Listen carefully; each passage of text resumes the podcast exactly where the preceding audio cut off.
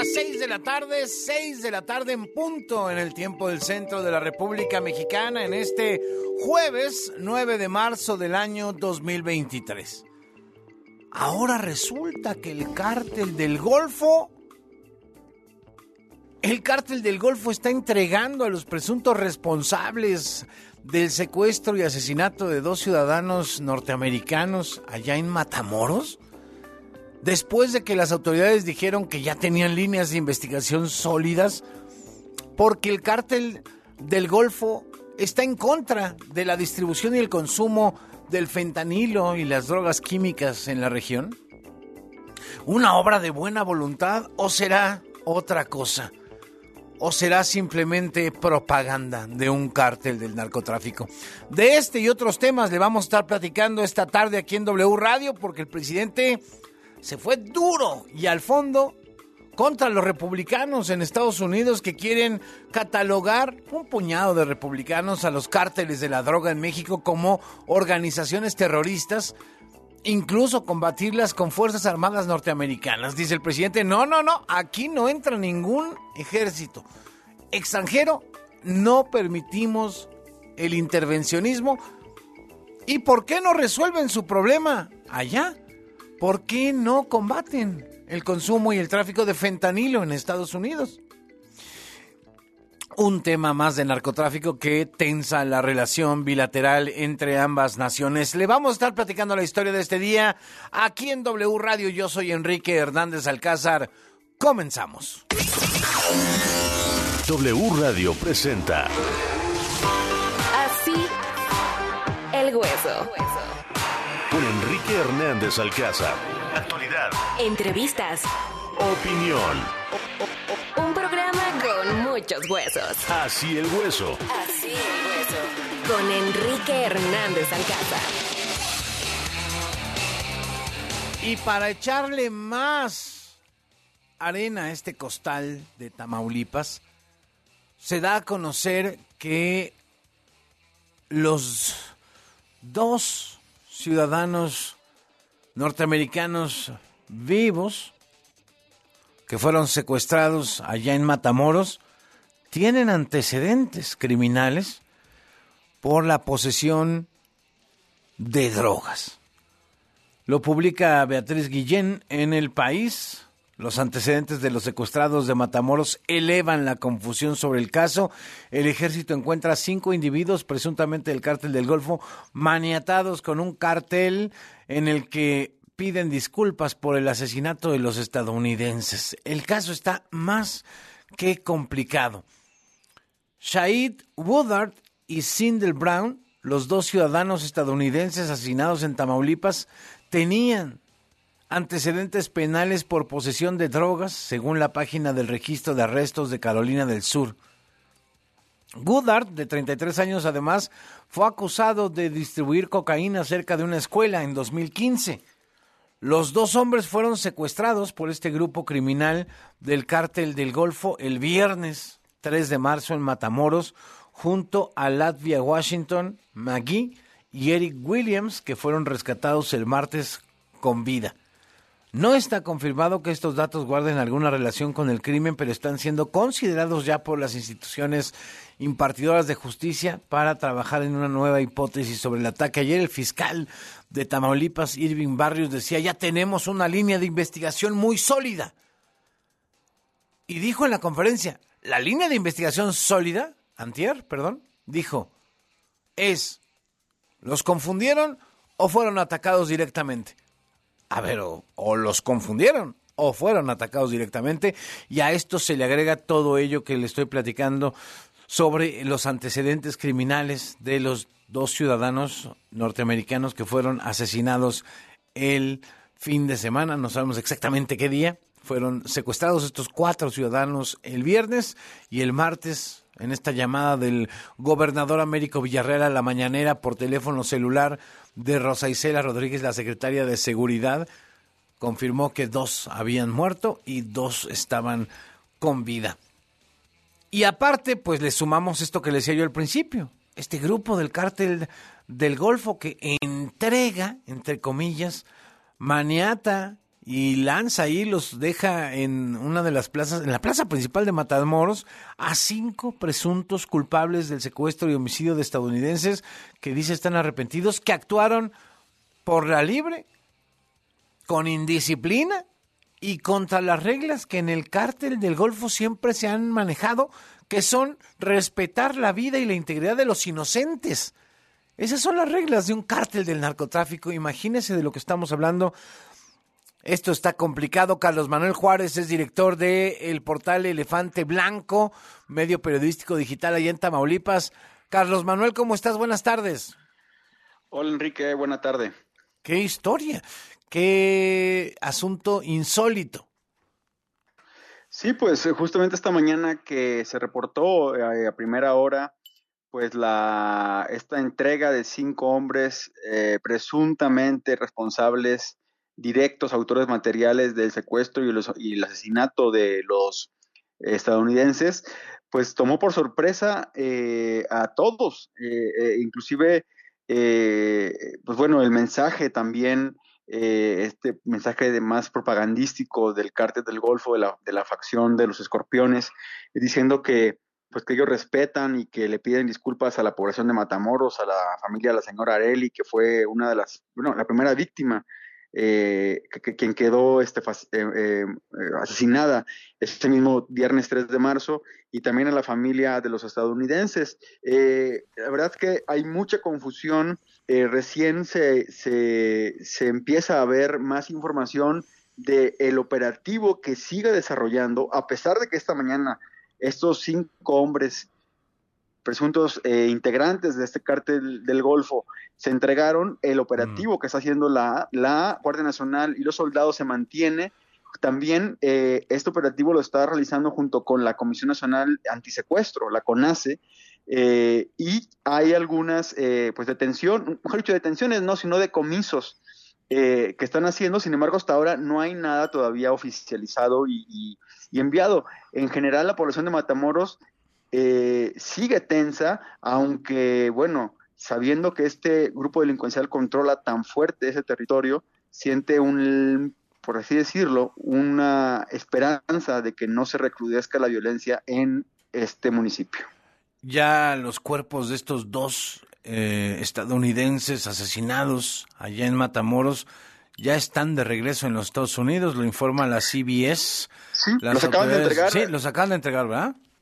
Sí, aproximadamente a las 2 de la tarde salieron, eh, perdón, a las 3 de la tarde salieron del CEMEFO y fueron llevados al puente y ahí fueron entregados los, cadáveres.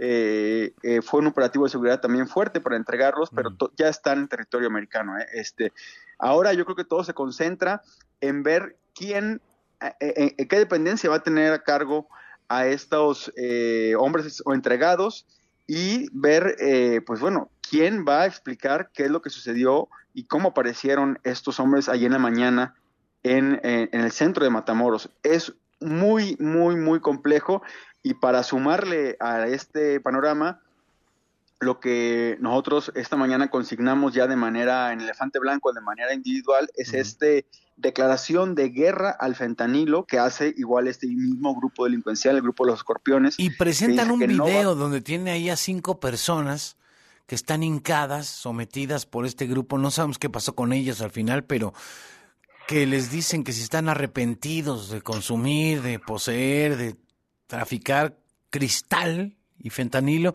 dicen, aquí no lo permitimos, y a quien lo haga en Matamoros no tiene perdón, le dice la voz de un integrante de este grupo de escorpiones. Sí, sí es, es, son muchos elementos a la mesa y creo que también vale, vale mencionar ahora que eh, en varios medios se ha retomado información de los antecedentes criminales de, las víctimas eh, que, quienes murieron en este secuestro o en esta privación ilegal de la libertad, mejor dicho. Eh, y bueno, pues eh, hay muchos elementos en la mesa y creo que es momento de que la autoridad federal mexicana, pero también la estadounidense, dado que las, las víctimas sobrevivientes están del otro lado del río Bravo, eh, pues bueno, mencionen qué es lo que hay de información, qué se puede aportar de manera formal y seria para no eh, dar más espacio a las especulaciones y sobre todo a la revictimización de estas familias, ¿no? Me parece importante Claro. eh, poner punto en ese, en ese, en ese, en ese hecho, ¿no? Bueno, pues ya veremos en qué paran las investigaciones que están más enredadas que ayer, más enredadas que el propio viernes que estábamos viendo estos videos. Presuntamente se creyó en ese momento, Carlos Manuel, que se trataba de un enfrentamiento entre grupos delincuenciales. Después vimos lo que se se escondía detrás de estas imágenes el secuestro de estos cuatro ciudadanos norteamericanos. Ya veremos en qué acaba la historia. Por lo pronto, gracias por el reporte, como siempre. A ti, Enrique, estamos al pendiente. Es Carlos Manuel Juárez, director de Elefante Blanco, periódico digital allá en Tamaulipas. Y justo hoy, en la conferencia matutina del presidente López Obrador, así la tituló en sus redes sociales el propio gobierno de México. En la cuenta, por lo menos, del presidente Andrés Manuel López Obrador, el título del video de la conferencia de hoy fue México rechaza intervencionismo de republicanos estadounidenses y vaya que estaba enojado con el tema el presidente de la República que no dio casi ni los buenos días, bueno sí dijo que se había hecho una limpia porque estaban ahí en el búnker que era de García Luna, búnker que por cierto aprovecharon muy bien y ahora es de la Guardia Nacional. Ahí hace toda la inteligencia de la Guardia Nacional, por cierto. Pero estaba enojado el presidente. Rocío Jardines, ¿cómo estás? Muy buenas tardes, Enrique. Efectivamente, bastante molesto se vio el día de hoy el presidente Andrés Manuel López Obrador, que se alzó un poquito la voz al decir no se va a permitir que se afecte la dignidad de México. Al menos así reaccionó a esta propuesta del Partido Republicano de Estados Unidos para utilizar a su ejército y combatir los cárteles de nuestro país. Y en la mañanera del día de hoy, sin pregunta incluso de por medio, se fue con todo, calificó el proyecto como una ofensa, como falta de respeto a la independencia y soberanía de nuestro país por lo que anunció Enrique una campaña para que mexicanos e hispanos no voten por ese partido en el país vecino. Vamos a escucharlo. Nosotros no vamos a permitir que intervenga ningún gobierno extranjero y mucho menos que intervengan fuerzas armadas de un gobierno extranjero en nuestro territorio. Y desde hoy vamos a iniciar una campaña de información a los mexicanos que viven, trabajan en Estados Unidos y a todos los para informarles lo que estamos haciendo en México y cómo esta iniciativa de los republicanos, además de irresponsable, es una ofensa al pueblo de México, una falta de respeto a nuestra independencia, a nuestra soberanía. Y después que el senador Lindsey Graham propuso activar más mecanismos contra los cárteles mexicanos, como pues autorizar esa intervención y también declararlos como organizaciones terroristas extranjeras, el primer mandatario consideró que lo único que se está buscando es de plano tener un beneficio electoral, así lo dijo. Y si no cambian su actitud y piensan que van a utilizar a México por sus propósitos propagandísticos, electoreros, politiqueros, nosotros vamos a llamar a que no se vote por ese partido, por intervencionista, inhumano, hipócrita y corrupto, porque lo que dijo ayer este senador no lo admitimos. A México se le respeta, no somos un protectorado de Estados Unidos y siguió insistiendo que México se va a mantener libre, soberano y descartó que su homólogo Joe Biden tenga alguna relación con la iniciativa que haya hablado sobre este tema. Enfatizó que la campaña se va a mantener aun cuando el candidato a la eh, nuevamente en Estados Unidos pueda ser el expresidente Donald Trump. Escuchemos. Si continúan con esa actitud, vamos a estar insistiendo de que ni un voto de mexicanos, de hispanos, de los que quieren a su patria, recordando aquello de Blades, de que el que no quiere a su patria, no quiere a su madre. Ni un voto a los republicanos, sea quien sea, no vamos a permitir ¿sí? que se afecte la dignidad de México, que ese es un pueblo independiente, soberano, costó mucho cuestionó que ahora los congresistas de Estados Unidos se digan preocupados por el fentanilo y que se, eh, como declarara el tejano Dan eh, Crenshaw, que cuestionó al presidente de México si eh, pues representa al pueblo o a los cárteles. Esto pues sí molestó también a López Obrador que enfatizó hay mucha hipocresía, además que presumió aquí en México ni se produce ni se consume el fentanilo. Escuchemos. Ya agarraron lo del fentanilo que este es responsabilidad de México. Aquí nosotros no producimos fentanilo y nosotros no tenemos consumo de fentanilo. y lamentamos mucho lo que está pasando en Estados Unidos. Pero ¿por qué no atienden ellos el problema? ¿Por qué ellos no combaten la distribución del fentanilo en Estados Unidos? Los carteles de Estados Unidos que se encargan de distribuir el fentanilo y más a fondo. Y también pues no descartó ir ante la Organización de las Naciones Unidas para tratar este, este asunto, aunque no aquí eh, dijo con la Organización de los Estados Americanos, aunque eso sí Enrique lanzó una, una risa bastante, bastante forzada. Escuchemos. Vamos a esperar a ver qué reacción va a haber en estos días. O sea, ¿de qué se trata? Sí, claro que no nos vamos a dejar, y, pero también nosotros vamos a exigir sanciones en su momento y podríamos acudir a la ONU. Queremos ver incluso la reacción de otros legisladores del Partido Republicano, a ver qué opinan. A ver qué... No, no, no, la OEA, no, no. ¿Cómo no me voy a reír de la OEA, que es una cosa tan fea, tan fea que causa risa? De inmediato ya salió el presidente López Obrador, que pues indicó que no iba a abordar este asunto en la reunión que mantuvo con Liz Sherwood Randall, asesora presidencial de Seguridad Nacional de Estados Unidos, con quien se reunió eh, después de esta conferencia en Palacio Nacional, y que de acuerdo al canciller Marcelo Ebrard, bueno, pues se acordó entre la delegación mexicana y de Estados Unidos el tener a Rosa Rodríguez para ser la contraparte de esta, de esta asesoría a la presidencia en materia de seguridad que está teniendo ahorita Elizabeth Sherwood. También indicó que se tendrá una reunión bilateral en Washington para que se conozcan los resultados de cada país donde México hablará lo que ya se expuso hoy sobre indicadores de homicidios, de decomisos en fentanilo y por último también el titular de Relaciones Exteriores en esta eh, al salir de este encuentro comentó que también se habló de la exportación de armas en un tema que también ya ha sido muy tocado por el presidente Andrés Manuel López Obrador. Enrique, mi reporte. Gracias, Rocío. Muy buenas tardes. Y justamente al salir de Palacio Nacional de esta reunión con la consejera de Seguridad Nacional de Estados Unidos, allí en Palacio Nacional, decía yo, Marcelo Ebrard fue abordado por los periodistas y esto dijo. más contundentes en corto plazo. Y yo diría que los resultados son favorables o positivos. Eh, vimos una buena reunión, un buen diálogo, un buen entendimiento. También se acordó iniciar una campaña binacional que será la primera en toda la historia entre México y Estados Unidos para informar a los jóvenes de qué significa el fentanilo, por qué es una amenaza y un peligro para todas las familias. Entonces también eh, eh, me parece que es otro de los resultados importantes e interesantes de esta conversación que fue prolongada porque se habló muy a fondo sobre diferentes temas, por ejemplo la atención a las causas del consumo de drogas. Entonces, todo esto que les acabo de referir, creo yo, son los principales resultados.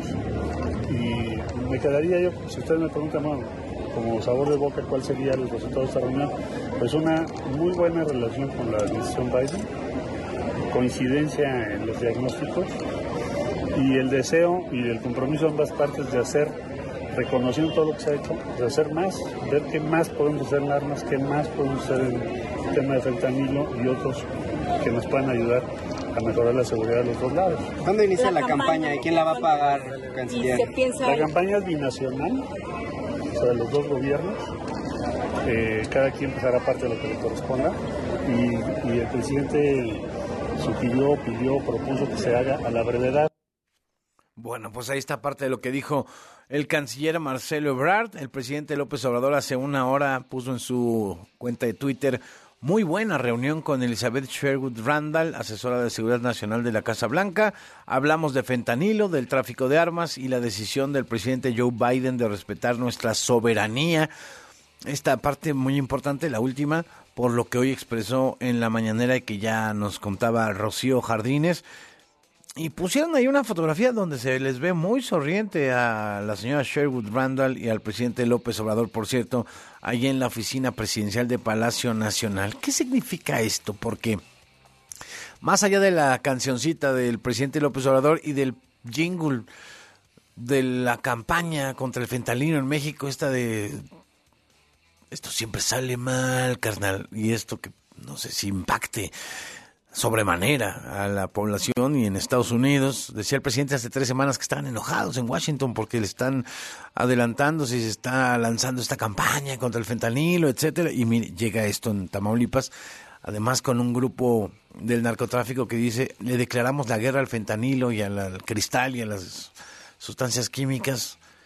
Está muy complicado el caso y se está tensando otra vez la relación bilateral. En la línea telefónica está la doctora Ileana Rodríguez Santibáñez, internacionalista del TEC de Monterrey. Ileana, ¿cómo estás? ¿Qué tal? Muy bien, muchas gracias, Enrique. Un saludo a ti y a todo tu auditorio. Más allá de todo esto que está en medio de o entre y en el contexto de lo que está pasando, ¿qué te pareció este posicionamiento en la mañana del presidente? Bueno, sí me parece que sí fue importante que fuera muy enérgico en relación a las consecuencias que pueden haber con este tipo de pronunciamientos. Pero también el mandatario sabe que es improbable que esto ocurra en el sentido de que para que una ley como la que se propone en este caso eh, por el senador eh, Graham y luego también apoyado, hay que decirlo, por la senadora Green, pueda ser pasada por el Congreso. Tendría que pasar primero, obviamente, por la Cámara de Representantes, luego por las de senadores y luego por la firma de Biden, lo cual es improbable si consideramos que el escenario, aunque caótico, por precisamente por estas mafias de este lado mexicano y el tráfico de ventanilo, no representamos un riesgo a la seguridad nacional como cuando se aprobó la ley que autorizaba el uso de la fuerza militar en contra de ISIS o de Al Qaeda, estos grupos de terroristas y que sabemos las consecuencias después del 11 de septiembre del 2001 y el ingreso precisamente para poder em, eh, asesinar a Osama Bin Laden, ¿no? Por ejemplo, o sea, el escenario es totalmente distinto. Sí creo que, aunque es importante el tráfico de drogas desde el territorio mexicano hacia los Estados Unidos, y si es verificable lo que se dice de que el consumo de este tipo de drogas duras genera más de 100.000 muertes al año, también es cierto que en este momento una, que se están presentando ya prácticamente campañas políticas de cara a las elecciones del 2024 en Estados Unidos. Entonces, también hay un componente eh, político por parte de los pronunciamientos de estos senadores que hicieran que las fuerzas militares entraran a territorio mexicano, pero no, no se dan cuenta del impacto que puede tener más allá del votante estadounidense, el impacto bilateral en la relación con Estados Unidos, donde si hay un esfuerzo denodado por décadas, no quiere decir que solamente en este periodo, para tratar de, de cubrir frentes que generen una zona de seguridad en esta frontera tan porosa, donde pasa muchas cosas, ¿no? En las aduanas de México y también en las de ellos, hay que decirlo. Entonces, eh, sí creo que sí fue importante que hiciera mm. este pronunciamiento el mandatario mexicano, un poco para eh, destacar o pintar la raya de que una situación de esta naturaleza no se va a tolerar. Lo que sí ya es un poco intervencionista, tanto como el pronunciamiento de los estadounidenses, de estos senadores, es el hecho de decir nosotros haremos lo propio para que no voten por ese partido. Eh, responde una amenaza con otra amenaza, ¿no? Y, y, eso pues también me parece que eso sí fue excesivo. Oye, a ver, eh, el presidente debe haber dejado pasar este asunto de los republicanos. Es una narrativa electoral eh, interna de una minoría, hay que decirlo, de los republicanos allá en Estados Unidos, como se ha hecho muchas veces, que se deja pasar, incluso Trump dejó pasar cosas que decían acá de su gobierno, etcétera, o con el contexto de Tamaulipas se agravó el asunto y tenía que salir a decir algo. Es que es muy complicado el, el, momento en el que se hace este, este rechazo a lo de los republicanos allá en Texas.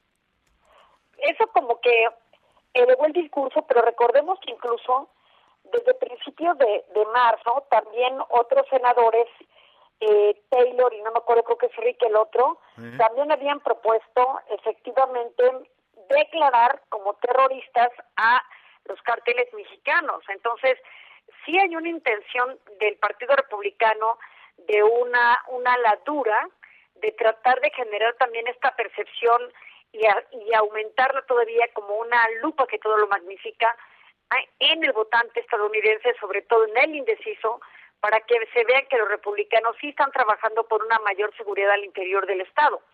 Eh, pero por supuesto, pues sí tiene que ver que, estos crímenes, o por lo menos el de estos dos ciudadanos de cuatro y un herido y, el que sobrevivió, pues sí, por supuesto que no viene a abonar a nada positivo, no sí de, elevó el discurso de la necesidad, por lo menos, de militarizar más la frontera de los Estados Unidos, eh, que también es un plan de Biden, el tema del el uso de mayor inteligencia, no, no precisamente militar, pero sí el uso de drones y otros para efectos de contener temas de inseguridad. Pero vamos, más bien yo creo que lo que se busca es fortalecer la zona de la frontera para generar mayor seguridad, pero no tanto así como para mandar al ejército estadounidense. Eh, literal estarían generando un acto de agresión que sabemos cómo puede ser respondido. Doctora, como siempre, un placer platicar contigo. El placer fue mío, cuídense. Un saludo. La doctora Iliana Rodríguez Antibáñez, internacionalista del TEC. Y al final del día, a ver, todo queda en narrativa política interna, tanto de Estados Unidos como de México. Ojalá que algún día sí se pongan a chambear en lo que importa, que es esto, el combate a estos grupos del crimen y al consumo y tráfico de estas drogas tan dañinas y con más que un jingle. Por lo menos que esté bueno el jingle. Son las 6 de la tarde con 26 minutos, una pausa y volvemos con más. Esto es Así el hueso. con más información para ti. Continuamos. W. Escuchas W Radio. Do W. W Radio. si es radio, es W. Escuchas W Radio. Estación de Radiopolis. W Radio. Do Si es radio. es W. Aprovecha la gran expoferia del colchón de Atlas del Descanso. Renueva tu confort con juego de colchón más Box Freeman de Spring Air desde 7,499 pesos y 18 meses sin intereses. Compra hoy y recíbelo mañana. Válido al 8 de marzo. Aplican restricciones. Los cuatro grandes de la Liga MX se escuchan y juegan por W Radio y W Deportes. Viernes. La franja recibe a las Chivas a las 9 de la noche. La máquina recibe a los Pumas directo desde el Estadio Azteca a las 7 de la noche. Y al terminar, los Tigres reciben al América. De los cuatro grandes. Este fin de semana por W Radio y W Deportes. Somos la voz de la pasión. Durante más de 30 años, nuestra INE ha estado en buenas manos. Cada profesional se ha capacitado, estudiado y trabajado para proteger nuestras elecciones y nuestros datos personales. Y así podamos contar con una credencial oficial, segura, moderna y a prueba de fraudes. Que además de garantizar nuestro voto libre, nos identifica como mexicanas y mexicanos. Está en nuestras manos cuidar lo que hoy tenemos. El voto libre no se toca. Mi INE es valioso porque nos identifica y nos une. La COFESE trabaja para que elijas entre mayores opciones los bienes y servicios que más se ajustan a tus necesidades. Yo prefiero los audífonos más baratos porque siempre los pierdo. A mí me gustan los audífonos inalámbricos porque son los más cómodos. Yo elijo los audífonos con la mejor calidad de sonido para escuchar mi música favorita. Con competencia, tú eliges. Más competencia para un México fuerte. Comisión Federal de Competencia Económica. Visita cofese.mx. Con el fin de promover la investigación sobre las finanzas públicas y economía en México, el Centro de Estudios de las Finanzas Públicas de la Cámara de Diputados convoca a la decimasexta edición del Premio Nacional de las Finanzas Públicas. Los trabajos se recibirán únicamente a través del sistema en línea del CEFP hasta el 31 de julio de 2023. Más información en el sitio www.cefp.gov.mx. Cámara de Diputados. Legislatura de la Paridad, la Inclusión y la Diversidad. Molotov hará estallar el Foro Sol. sabrosito. Con el cierre de su gira Estalla Molotov. 12 de mayo. Adquiere tus boletos en el sistema Ticketmaster. O escuchando la programación en vivo de W Radio. Molotov y el cierre de su gira Estalla Molotov. W Radio invita. Con la aplicación de W Deportes puedes estar al corriente con la información deportiva nacional e internacional al momento. Comunicarte con nuestros conductores. Y lo más importante, escuchar toda nuestra programación. Toda, toda, toda. Sí, incluyendo los partidos de la Liga MX y todos los eventos deportivos. Completamente gratis. Descarga ya la app de W Deportes. Disponible para iOS y Android. W Deportes. Somos, somos la voz del deporte. Toluca fue sorprendido por el Querétaro y los cañoneros le ganaron a Cruz Azul. Desde el estadio Nemesio 10. Toluca contra Mazatlán. Toluca contra Mazatlán. Pelota, segundo palo, remate, gol. Domingo 12 de marzo. 12 del mediodía. En W Radio, wradio.com.mx y nuestra aplicación. Somos la voz del fútbol. Este año ya no hay cambio de horario de verano. Gracias a la nueva ley de los usos horarios, aprobada en octubre de 2022, se eliminó el horario de verano en la República Mexicana. Recuerda, a partir de esta fecha continuaremos con el horario habitual, a excepción del estado de Baja California y los municipios de la zona fronteriza de Coahuila, Nuevo León, Tamaulipas y Chihuahua que inician su horario estacional el 12 de marzo. Consulta más información en los medios oficiales de tu entidad. Secretaría de Energía. Gobierno de México. Aprovecha en Electra los últimos días para estrenar el colchón de tus sueños, como el colchón Hunter matrimonial de Restonic con 50% de descuento. Sí, llévatelo a solo 2.999 pesos de contado. Vigencia hasta el 13 de marzo. Restonic, el colchón de tus sueños. W. Escuchas W Radio. Do. W. W Radio. Si es radio, es W. Escuchas W Radio. Estación de Radiopolis. W Radio. Do. W. Si es radio. Es W. Reporte vial con Víctor Sandoval. Así el hueso. ¿Cómo andan las calles de la ciudad, Víctor? Buenas tardes. Enrique, buenas tardes. Pues ya fue liberada la circulación lo que es la avenida Miguel Ángel de Quevedo, que decimos la zona de Coyoacán, pues habían eh, mantenido este bloqueo por falta de agua. Bueno, ya hubo un acercamiento por parte de las autoridades de Coyoacán y bueno, se liberó la circulación y en este punto porque no hay mayor problema para quien viene de la universidad rumbo hacia la zona de Tlalpan o bien en sentido opuesto. Pero en, otras zonas que ya la circulación empieza a incrementarse, en el caso de Tlalpan al sur, desde San Antonio Abad hasta la zona de Tasqueña, en este caso puede utilizar 5 de febrero o bien en la calle de Bolívar. También otra opción puede ser Andrés Molina Enríquez, la avenida de las Torres. Se utiliza lo que es la zona de Eje 3 Oriente, esto partiendo de viaducto y hasta la zona de San Lázaro, también con carga vehicular. Aquí Congreso de la Unión, una opción. Enrique Reporte. Gracias, Víctor. Buenas tardes. Víctor Sandoval en W. Esto es Así el Hueso. Toma aire, respira y prepárate. Yo creo que el tema debe de continuar debatiéndose. Que ya regresamos. Son las 6.33, Carla Santillán con Presente. toda la actualización informativa. Exactamente. Está cargada la nube, ¿eh? Mucha. Pues venga de ahí. Lo que tienes que saber. Con Carla Santillán.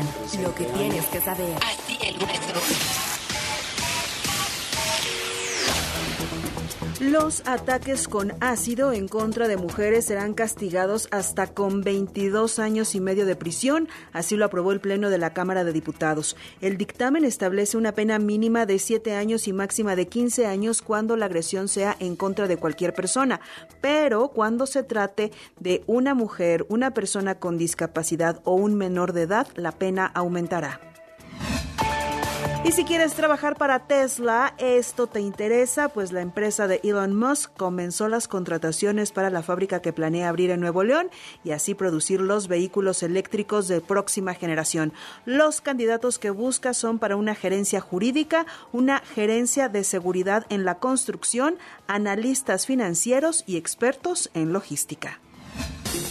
La empresa canadiense Zebra Brands obtuvo el permiso de Cofepris para cultivar marihuana en México. Es la primera en lograr la autorización tras haberla solicitado desde noviembre de 2018.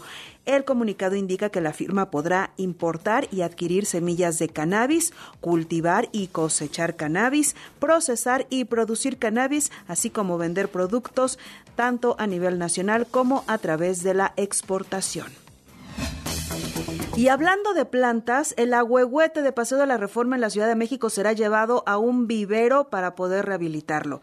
La Secretaría de Medio Ambiente local informó que el agüehuete sigue vivo y será reemplazado por otro que llegó en el mismo paquete de 124 agüehuetes procedentes de Nuevo León y se mantienen en un vivero de Xochimilco. El árbol plantado en reforma tiene 20 años de edad, lo que lo convierte en un ejemplar muy joven, ya que esta especie vive en promedio 2.000 años. Y Twitter Blue llegó a México la suscripción de pago para tener beneficios en la red social, entre ellos poder editar un tweet y la verificación de la cuenta. El costo será de 145 pesos mensuales, 1.740 pesos al año, pero por ahora hay un descuento de 12%, es decir, 126 pesos al mes, 1.520 pesos al año.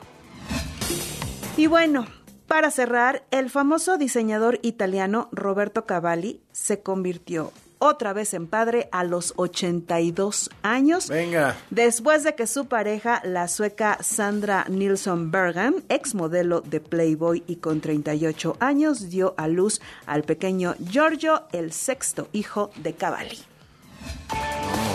Así que bueno, si tú tienes Se la mitad de de, Gómez Montt. años, tiene- Se quejan de Gómez Montt. Oye, tú tienes la mitad de años de, Cabil, de Cavalli, así que todavía puedes tener unos Gracias, siete Carla. hijos Se acabó el más. tiempo. Gracias. Más información. En wradio.com.mx. Nos escuchamos en una hora con. Con más información y música. Eso, Adiós. Carla Santillán en W. Lo que tienes que saber. Lo que tienes que saber. Maneja tu dinero desde tu app y comienza una nueva relación con tu dinero con Citibanamex, que presenta Los números hablan. Los números hablan. Economía y finanzas. Los números hablan. Son las 6.37. La inflación anual en México se dio en febrero, más de lo esperado, pero todavía está muy por encima de la meta del Banco de México. Claudia Villegas es directora de la revista Fortuna, colaboradora de este espacio. ¿Cómo estás, Claudia? Muy bien, Enrique. Aquí saludándolos y saludándolas con buenas noticias en algunos sectores, Enrique, pero como bien dices, todavía por encima de la meta del Banco de México. Pero bueno, la buena noticia es que los analistas, Enrique, pues estimaban una inflación subyacente de 0.66 mensual y de 8.34% anual. Y bueno, pues tuvimos buenos resultados y estamos teniendo una inflación de 0.61 y de 7.67% anual, Enrique. Oye, eh, esto no, no es para echar las campanas al vuelo, muy probablemente porque todavía está muy por encima de la meta del Banco de México, venga otra elevación de la tasa de interés, ¿no? Sí, la tasa terminal que el Banco de México pues ya casi dijo que es un hecho con todas las cautelas que caracterizan al Instituto Central es que podría llegar a 11.50, pero todavía está analizando la tendencia de la inflación, sobre todo, ¿sabes qué, Enrique? Del dinero, el efectivo que está circulando en la economía. Y esto es una buena noticia, te puedo decir de muy buena fuente del Banco de México, que el circulante monetario, esto que se consolida con billetes y monedas y pesitos, está ya comenzando a ser menos. Hay menos dinero en circulación y esto quiere decir que podríamos ver un poquito de la luz al final del túnel. Ojalá, ojalá que te oigan ahí en el Banco Central y en la Fed. bueno, te mando un abrazo, Claudia, y muchísimas gracias por esta comunicación. Hasta luego. Claudia Villegas es directora de la revista Fortuna y colaboradora de este espacio. Son las 6 con 39. ¿Poder invertir desde sitio Banamex móvil? A ti que pensabas que era difícil, te gusta eso. Y a tu nuevo yo inversionista, le encanta eso. Abre tu cuenta y comienza una nueva relación con tu dinero. Comienza una nueva relación con tu dinero con Citibanamex. Que presentó. Los números hablan.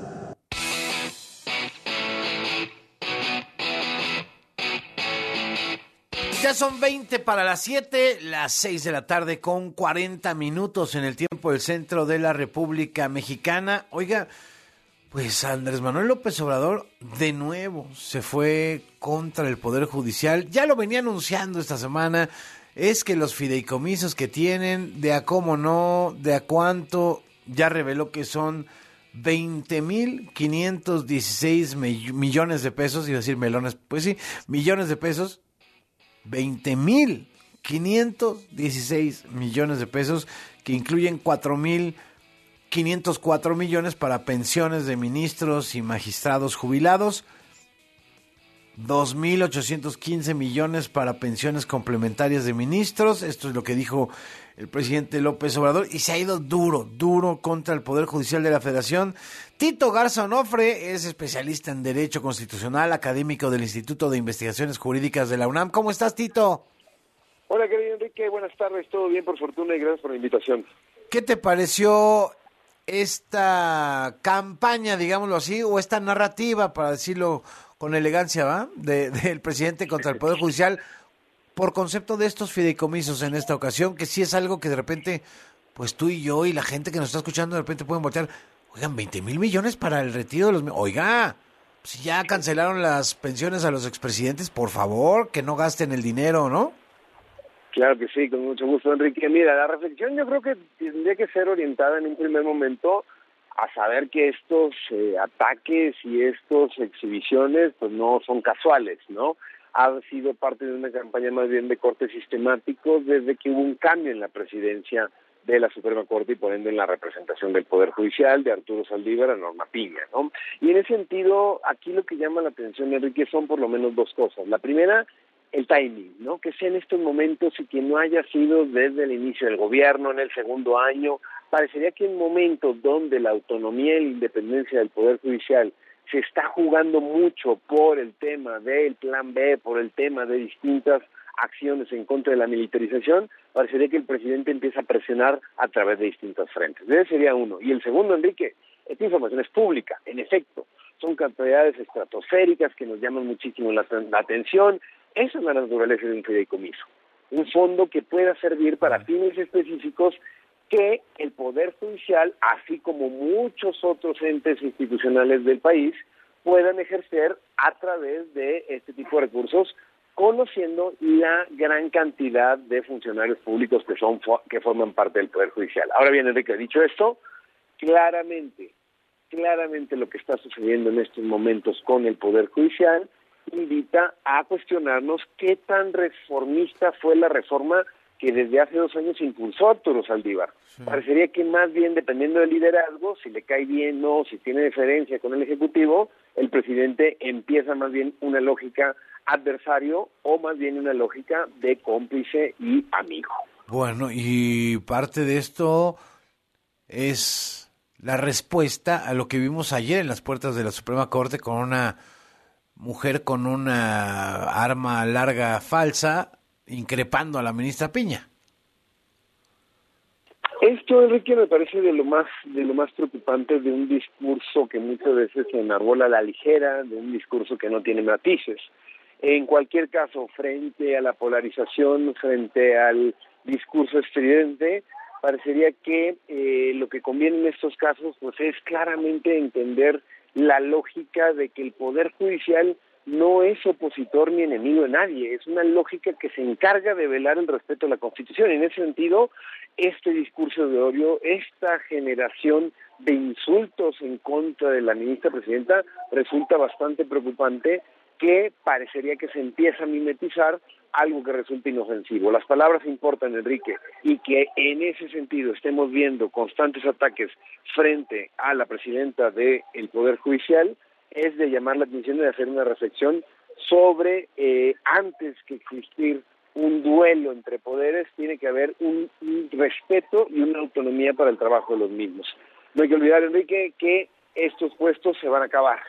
Estos puestos se van a acabar en dos años, en cuatro años. Esa es la lógica que ninguna persona quede perpetua en el poder y parecería que aquí ya se están simple y sencillamente focalizando los adversarios en Norma Piña por no ser una persona que se haya caracterizado por estar años antes en la lógica obradorista o en la lógica opositora. De la noche a la mañana surgió una jueza de carrera y resulta preocupante que estos discursos de odio, de odio se dejen pasar simple y sencillamente de manera de manera inofensiva. Bueno, pues ahí estaremos pendientes de cómo avanza, porque imagínate nada más en manos del Poder Judicial Federal, de la Suprema Corte, está el futuro de varias de las reformas que dicen algunos especialistas, casi casi la mitad ¿no? del país, porque la otra mitad está en el otro bando, entre, entre comillas, ¿no? No sé con cifras exactas, pero pues va a afectar procesos electorales, etcétera, etcétera, etcétera. Tito, te mando un abrazo. Enrique, como siempre, gracias por la invitación y que tenga buen jueves.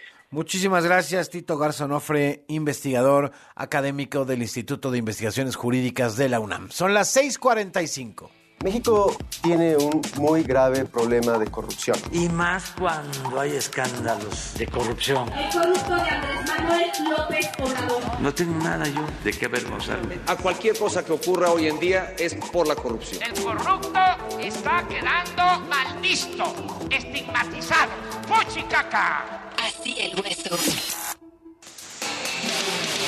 Oiga, resulta que le informaba yo en Twitter hace un par de horas que la Fiscalía General de la República obtuvo órdenes de aprehensión contra 22 personas involucradas en la trama Segalmex, que han algunos llamado a este episodio de corrupción, de desfalco, de desvío de recursos, de robo, la estafa maestra de la 4T.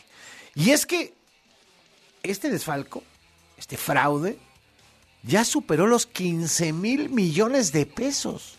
Son como tres estafas maestras. En cantidad. Imagínese de lo que estamos hablando.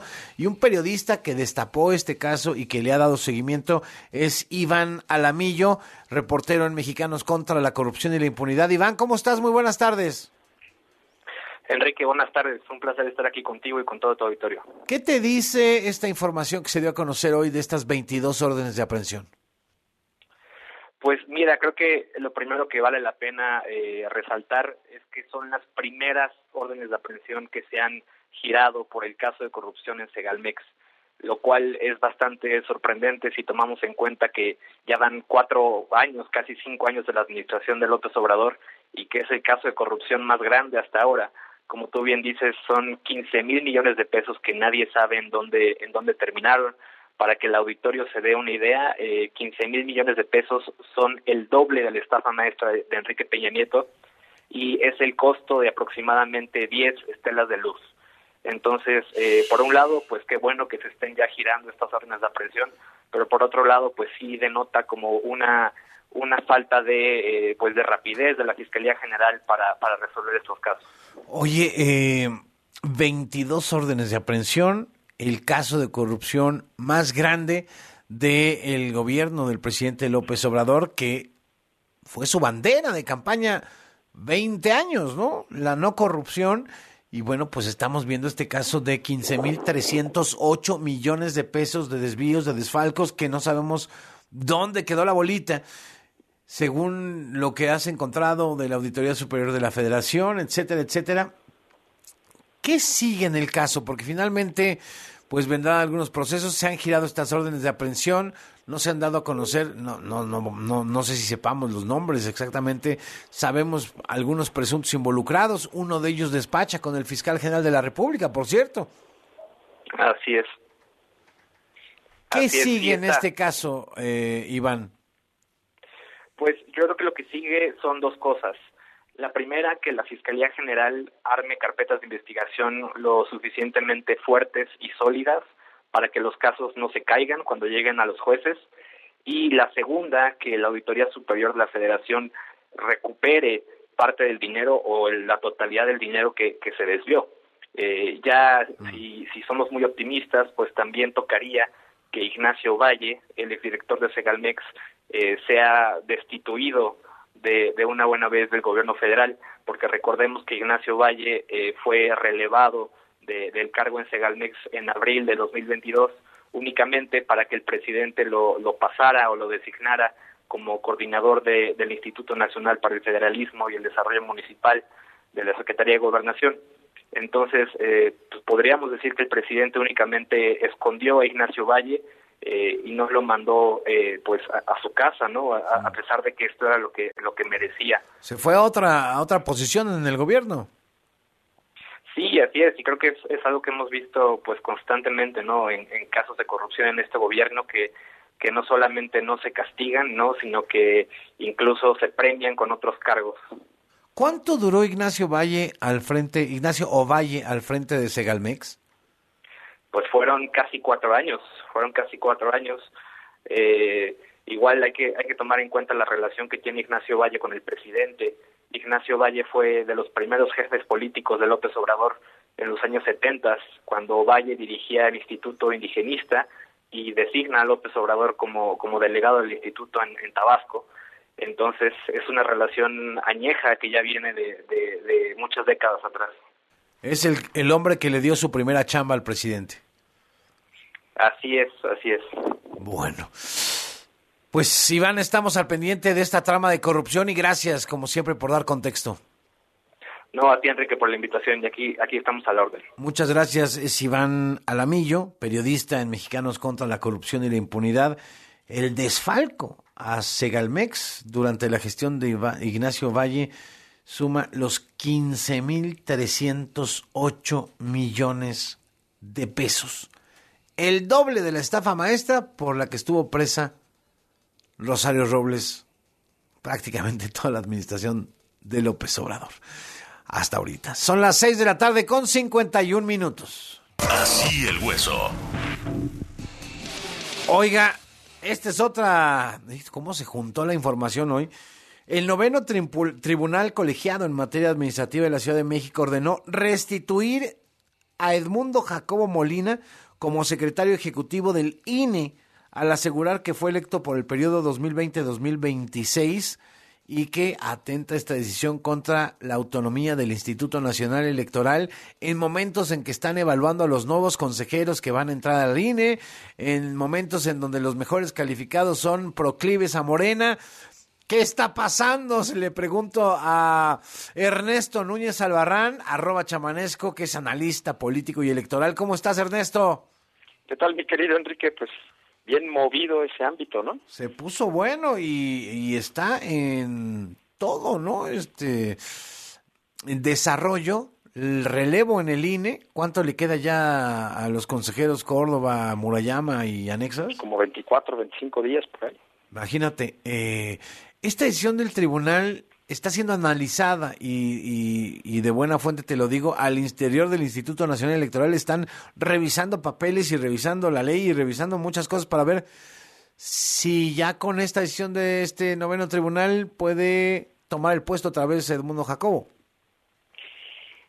Sí, sí, pero eh, te diría que en el fondo la decisión está todavía en la juez, que mañana tendrá que revisar si convierte esta suspensión provisional que se otorgó, digamos, se discutió y así se propuso en el noveno tribunal colegiado en materia administrativa, eh, o eh, o si la revoca sería muy sería muy raro que la revocara, así que efectivamente, como tú bien dices, ahora el tema es mañana la juez lo va a discutir, eh, muy probablemente, digamos que otorgue lo que comúnmente llamamos el amparo, y entonces Edmundo Jacobo podrá regresar prácticamente mañana mismo a la silla de la secretaría de la secretaría ejecutiva del INE eh, pues ahora sí que eh, una semana después de haber sido destituido hay que recordar que el, el, plan B está bien raro en ese sentido porque dice ahí,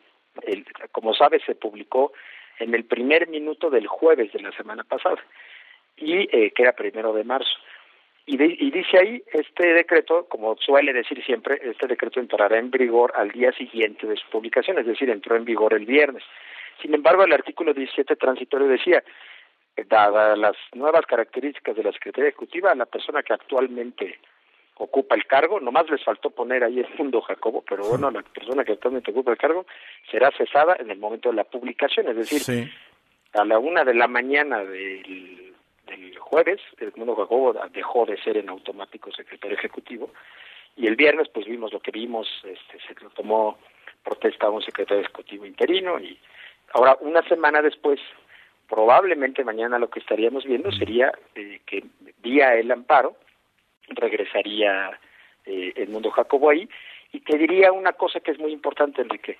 Está pendiente una acción que interpuso no Edmundo Jacobo en lo personal, sino el INE y de manera institucional, que es un juicio electoral que se promovió el viernes, eh, que se promovió el mismo jueves y que del cual Janina, Janino Talora ya redactó un proyecto donde dice que sí se violó la autonomía del INE y que por lo tanto se le debería de restituir, nada más que este miércoles pasado en la sala superior del tribunal no lo pudo discutir, entiendo por una cuestión de tiempos, de que no se había circulado el proyecto con anticipación, qué sé yo, luego se filtró el proyecto y la Consejería Jurídica de la Presidencia está pidiendo que Yanino Palora se excuse, en fin, lo más seguro es que el miércoles, independientemente de esta resolución del Tribunal Administrativo, de, eh, bueno, del, del, colegiado que, que, que se dio a conocer hoy, lo más seguro es que el próximo miércoles el Tribunal eh, falle respecto a este proyecto de Yanino Talora y el tribunal podría, digamos que, ratificar ahora vía el juicio electoral que interpuso, insisto, no el mundo Jacobo, sino el INE, ratificar, digamos, todavía con más acento, por llamar de esa manera, el asunto. O también el tribunal podría decir, pues como ya está en su puesto, ya no tiene caso que nosotros le entremos al tema. Son, la verdad es que se ha enredado tanto el pleito jurídico por el plan B que de pronto sí cuesta trabajo ya saber en qué, de, qué estás hablando, ¿no? De cuál de las 80 mil partes que tiene el plan B estás hablando. Todo lo que ha desatado y, y además incluido este proceso de elección de los nuevos consejeros, en donde destacan morenistas eh, entre los mejores evaluados que ha hecho que se levante la ceja de este comité de evaluación, ¿no? Sí, exactamente, porque mira, ayer se dio a conocer el, esta lista destacan desde luego eh, dos personajes. La primer primer lugar de mujeres pues es Berta Alcalde Luján, que actualmente es funcionaria de la COFEPRIS, amén de ser bueno de una familia prominentemente López Obradorista, ¿no? Hija de quien es presidenta o fue presidenta hasta hace poco del Consejo Nacional de Morena, ni más ni menos, Berta Luján.